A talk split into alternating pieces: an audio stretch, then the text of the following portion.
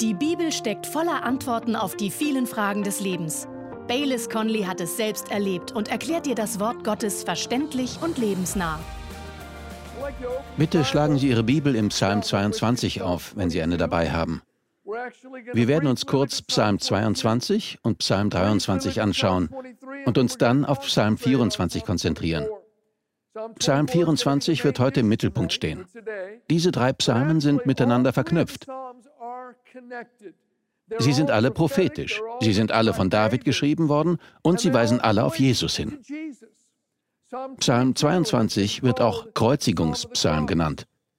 Psalm 23 ist als Hirtenpsalm bekannt und Psalm 24 wird auch als Krönungspsalm bezeichnet.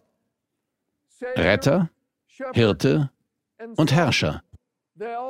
Diese drei Psalmen weisen alle auf verschiedene Aspekte dessen hin, wer Jesus ist und was er für uns getan hat.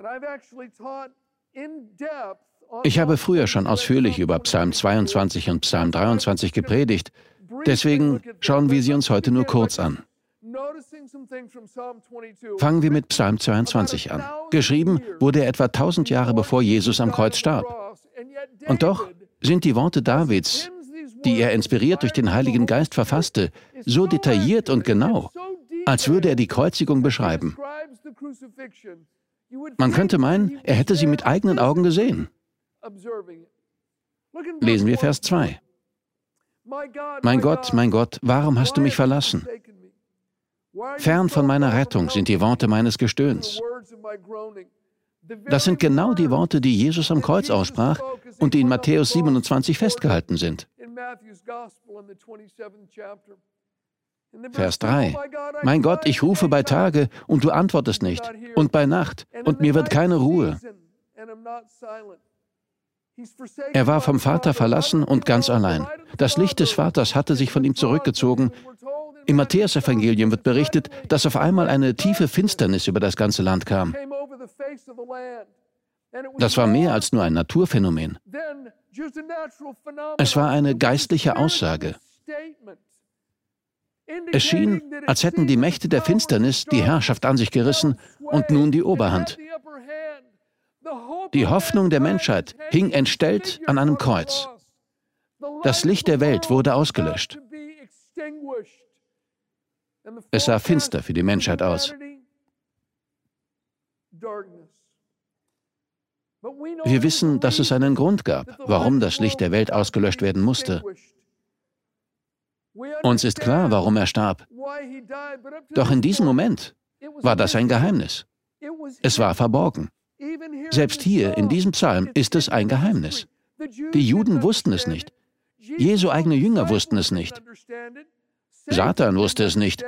In der Bibel steht, dass er den Herrn der Herrlichkeit sonst nie hätte kreuzigen lassen. Und so sehen wir hier ein Bild tausend Jahre bevor Jesus gekreuzigt wurde. Schauen wir uns die nächsten Verse an. Psalm 22, Verse 5 bis 7. Auf dich vertrauten unsere Väter. Sie vertrauten und du rettetest sie. Zu dir schrien sie um Hilfe und wurden gerettet. Sie vertrauten auf dich und wurden nicht zu Schanden. Ich aber bin ein Wurm und kein Mensch, ein Spott der Leute und verachtet vom Volk. Wir wissen, dass Jesus von den Menschen verachtet und verspottet wurde. Er sagt hier, ich bin ein Wurm. Auf Hebräisch steht hier das Wort Tola für eine Schildlaus. Sehr interessant. Aus diesen Schildläusen wurde der Farbstoff gewonnen, mit dem man die Kleidung von Königen färbte. Man zerquetschte die Schildläuse und machte aus ihrem Blut den Farbstoff, mit dem man die Kleider herstellte.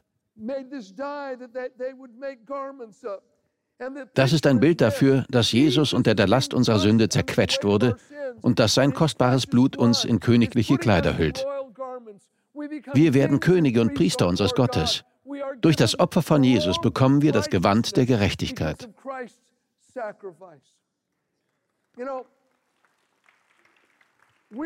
Vor vielen Jahren waren wir einmal im Urlaub. Die Kinder waren noch klein. Ich nahm mir einen Tag Zeit, um allein Golf zu spielen. Sie teilten mir einen anderen Spieler zu und wir verstanden uns prima. Wir lachten viel und stellten fest, dass wir vieles gemeinsam hatten. Etwa nach der Hälfte der Runde erzählte er mir, dass er in der Wäschebranche arbeitet. Und ich konnte nicht anders. Ich sagte, mein Chef ist auch in der Wäschebranche. Er fragte wirklich? Und ich sagte, Ja, er tauscht unsere dreckigen Lumpen gegen strahlend weiße Kleider. Sein Waschmittel ist sein eigenes kostbares Blut. Das bringt jeden Fleck raus. Da schaute er mich an und sagte, das musste ja jetzt kommen. Wir lachten und verbrachten den Rest des Tages damit, Bälle zu schlagen und über Gott zu reden. Ja, Jesus wurde zerquetscht, damit wir seine Gerechtigkeit anziehen und königliche Gewänder tragen können.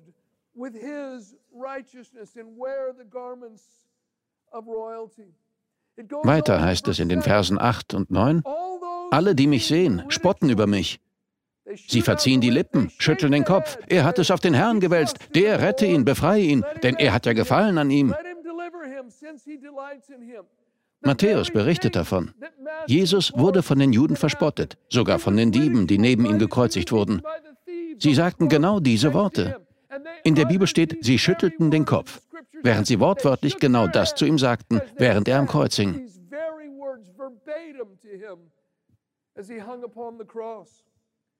Wir kommen zu Vers 17.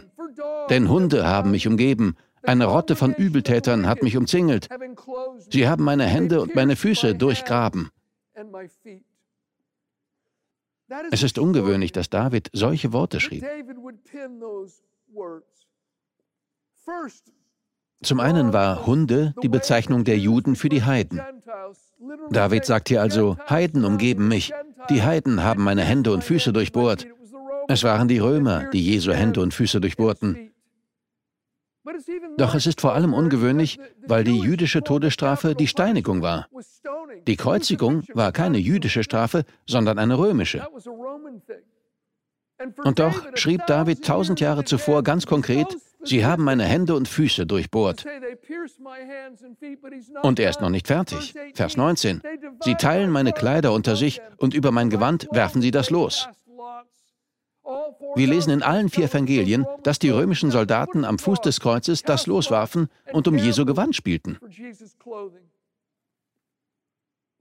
Doch in Vers 22 ändert sich die ganze Atmosphäre und Ausrichtung des Psalms, weil eine Auferstehung stattfindet.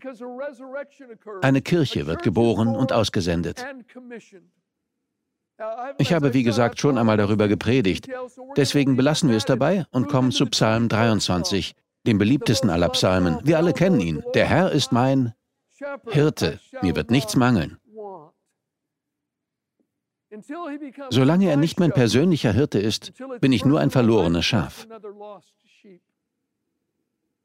In Jesaja 53, Vers 6 heißt es: Wir alle irrten umher wie Schafe, wir wandten uns jeder auf seinen eigenen Weg. Das ist die gesamte Menschheit.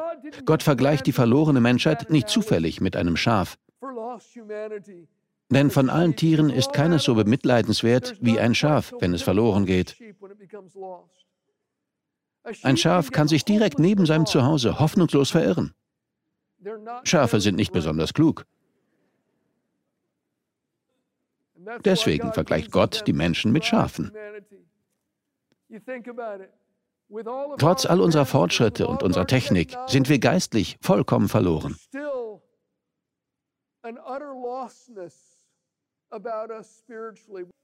So cool und klug die anderen Schafe auch sind, von denen sie umgeben sind, sie haben sich trotzdem verlaufen und können die Leere nicht füllen. Wir brauchen einen Hirten. Wir müssen gefunden werden. Doch erst, wenn ich sein vollbrachtes Werk aus Psalm 22 annehme, kann ich ihn als meinen Hirten aus Psalm 23 annehmen.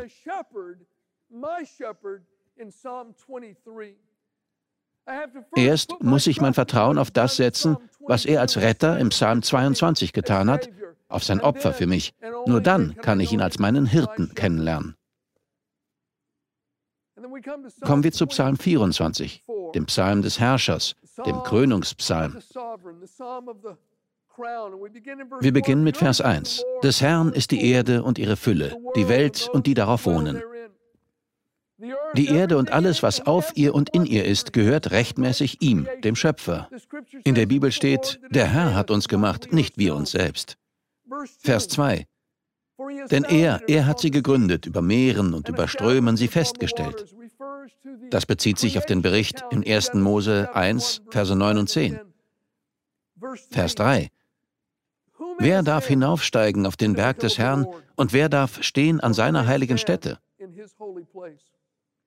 Mit der Berg des Herrn ist der Berg Zion gemeint und mit der heiligen Stätte der Tempel. Aber bildlich gesehen geht es hier um den Himmel.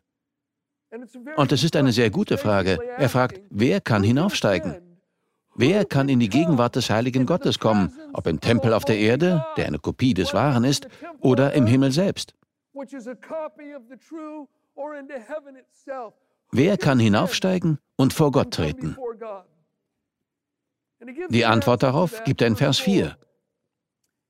Der unschuldige Hände und ein reines Herz hat, der seine Seele nicht auf Falsches richtet und nicht schwört zum Betrug. Unschuldige Hände und ein reines Herz. Unschuldige Hände bedeutet äußere Reinheit und ein reines Herz innere Reinheit. Wir müssen nicht nur äußerlich, sondern auch innerlich gerecht sein. Und dann sagt er ab Vers 5, er wird Segen empfangen vom Herrn und Gerechtigkeit von dem Gott seines Heils. Das ist das Geschlecht derer, die nach ihm trachten, die dein Angesicht suchen. Jakob. In der Neues Leben Bibel steht, das gilt für die Menschen, die nach dem Gott Israels fragen und seine Gegenwart suchen. Den, der unschuldige Hände und ein reines Herz hat. Was also ist das Problem? Nun, das Problem ist folgendes. Niemand hat das. Niemand kann das erfüllen. Deswegen gab es im Alten Testament Sündopfer, sodass die Menschen zu Gott kommen konnten. Aber die Sündopfer unter dem alten Bund konnten die Sünde nicht abwaschen. Sie konnten die inneren Verletzungen nicht heilen. Sie konnten die Sünde nur für ein Jahr bedecken. Doch jedes Jahr wurde an die Schuld erinnert. Und die Opfer mussten immer und immer wieder gebracht werden. In Hebräer 10, Verse 1 bis 4 steht, das Gesetz brachte also nur einen Schatten des Zukünftigen und nicht die Wirklichkeit der himmlischen Güter. Die Opfer wurden Jahr für Jahr wiederholt, doch sie konnten denen, die zur Anbetung kamen, keine vollkommene Reinigung schenken. Wäre dies der Fall gewesen, dann hätte es keine Opfer mehr gegeben, denn die Opfernden wären ein für allemal gereinigt gewesen und sie hätten ein reines Gewissen. Doch das Gegenteil geschah. Die jährlichen Opfer erinnerten sie Jahr für Jahr erneut an ihre Sünden, denn das Blut von Stieren und Böcken kann keine Sünden fortnehmen. Es bedeckte die Sünde nur. Einmal im Jahr wurde sie bedeckt. Doch die Schuld darunter war immer noch da. Sie konnten jedes Jahr neu den Mantel darüber ziehen, um die Verletzungen und den Schmutz der Sünde zu bedecken. Aber das war alles. Die Schuld war nur bedeckt. Sie war immer noch da. Und man wurde nicht innerlich verändert. Man war innerlich immer noch schmutzig und zerbrochen. Das Opfer konnte den Schmutz nicht abwaschen. Es konnte die Schuld nicht wegnehmen. Es konnte die Verletzungen nicht heilen. Es konnte nur alles für ein Jahr bedecken.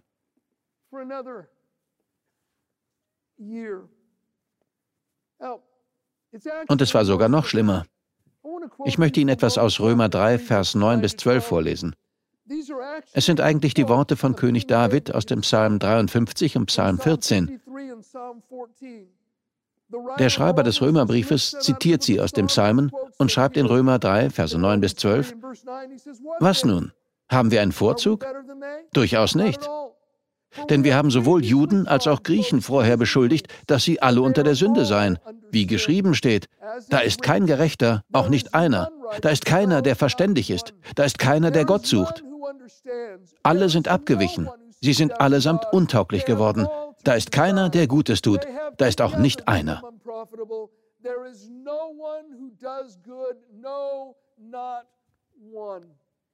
Vers 23.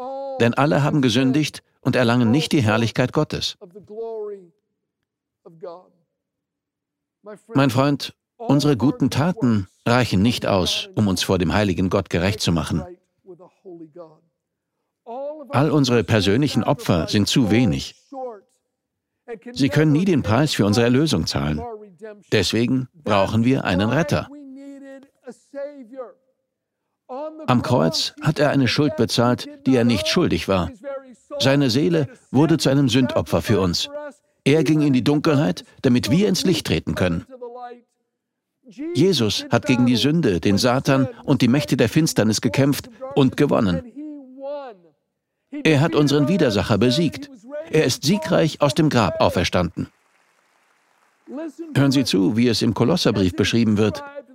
Ich lese aus Kolosser 2, Verse 14 und 15 in der Passion-Übersetzung. Er hat jede unserer Gesetzesübertretungen getilgt und den alten Haftbefehl aufgehoben, der uns anklagte. Er hat alles ausgelöscht. Unsere Sünden, unsere befleckte Seele. Und sie können nicht wieder zurückgeholt werden. Alles, was wir einst in Adam waren, ist an sein Kreuz genagelt worden und bleibt dort als öffentliches Zeichen, dass alles getilgt ist. Danach hat Jesus alle Mächte und Gewalten der Finsternis öffentlich bloßgestellt und ihnen ihre Waffen, ihre geistliche Autorität und ihre Macht genommen, mit denen sie uns verklagt haben. Durch die Macht des Kreuzes führte Jesus sie als seine Gefangene in einen Triumphzug davon. Er war nicht ihr Gefangener, sie waren seine. Oh in Hebräer 2, Vers 14 steht, durch den Tod hat er den zunichte gemacht, der die Macht des Todes hat, das ist den Teufel. Deswegen sagt Jesus in Offenbarung 1, Vers 18, ich war tot und siehe, ich bin lebendig von Ewigkeit zu Ewigkeit und habe die Schlüssel des Todes und der Hölle. Was für ein Retter. Er hat die Dunkelheit zerschmettert, die Ketten der Sünde zerrissen, sich seinen Jüngern lebendig gezeigt und ist dann in den Himmel aufgefahren, um auf der rechten Seite des Vaters zu sitzen. Und wenn Sie die Bibel kennen, wissen Sie, dass sowohl bei der Auferstehung als auch bei der Himmelfahrt Engel da waren.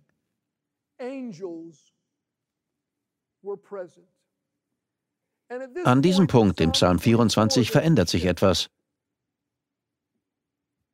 Der Schauplatz ist nicht mehr die Erde, sondern der Himmel. Es wirkt, als würde die Engeldelegation, die Jesus an seinen rechtmäßigen Ort in den Thronsaal führt, um sich auf die rechte Seite des Vaters zu setzen, etwas rufen.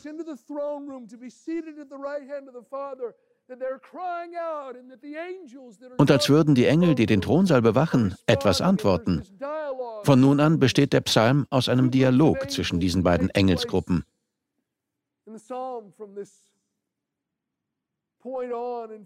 Zuerst sprechen die Engel, die Jesus begleiten. Sie rufen in den Versen 7 bis 10, Machet die Tore weit und die Türen in der Welt hoch, dass der König der Ehre einziehe. Und die anderen Engel antworten voll Staunen, Wer ist dieser König der Ehre? Da kommt die Antwort. Es ist der Herr, stark und mächtig, der Herr mächtig im Streit. Und dann rufen wieder die ihn begleitenden Engel, Machet die Tore weit und die Türen in der Welt hoch, dass der König der Ehre einziehe. Voll Ehrfurcht und Staunen folgt wieder die Frage, wer ist er, dieser König der Ehre? Sie antworten, der Herr der Herrscharen, wörtlich der Herr der Engelsheere. Er ist der König der Herrlichkeit. Woher kommt dieses ehrfürchtige Staunen der Engel, die den Thronsaal bewachen?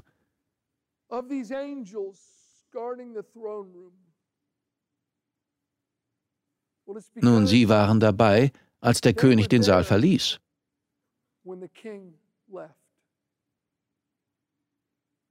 Sein Thron war 33 Jahre lang leer.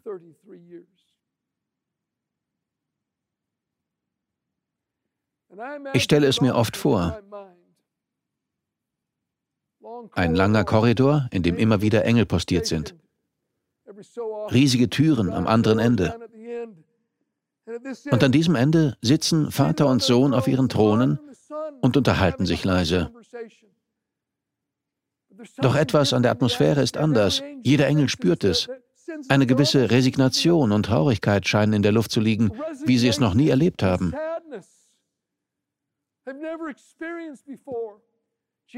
Langsam steht Jesus auf, steigt die Stufen hinunter und geht den Gang zwischen den Engeln entlang. Vielleicht werfen sie einander Blicke zu. Was ist los? Ich weiß es nicht. Er erreicht das Ende des Korridors mit den großen Türen und dreht sich noch einmal um, als wollte er den Vater ein letztes Mal sehen. Und dann, auf einmal, ist er verschwunden. Er hat seine göttlichen Vorrechte und die Würde abgelegt, die ihm rechtmäßig zusteht. In diesem Moment wurde er zu einem Kind im Leib einer Jungfrau namens Maria.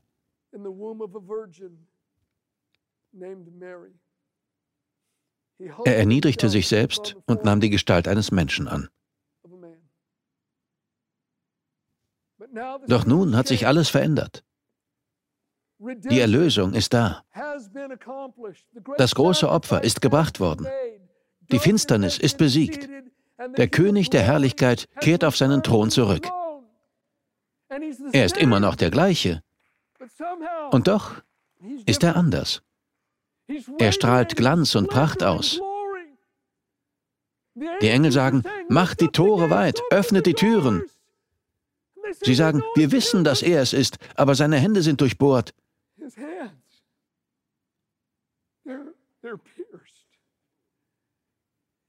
Seine Füße haben Löcher. Seine Seite ist verletzt worden. Sein Gesicht. Sein Rücken. Wer ist der König der Herrlichkeit, der seinen Thron, seinen Vater im Himmel und die Herrlichkeit verlassen hat, um hinunterzusteigen und für seine Schöpfung zu sterben?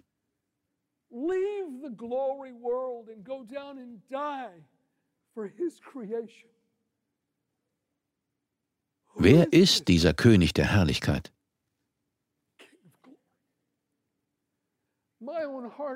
Mein eigenes Herz ruft das Gleiche. Wer würde so etwas für mich tun? Doch es steckt noch mehr darin. Als er dieses Allerheiligste betrat, nahm er uns dorthin mit.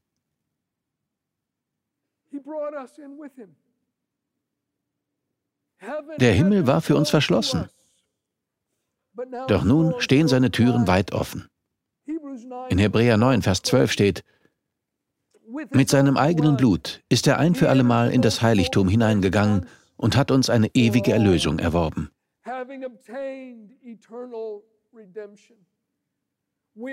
Wir können nun ohne jede Scham und Schuld vor den heiligen Gott treten. Wer kann den Berg des Herrn hinaufsteigen? Wer kann in seine heilige Gegenwart treten? Die, die ihre Kleider gewaschen haben im Blut des Lamms. Er hat all das für uns getan, mein Freund. Was für ein Retter. Was für ein König.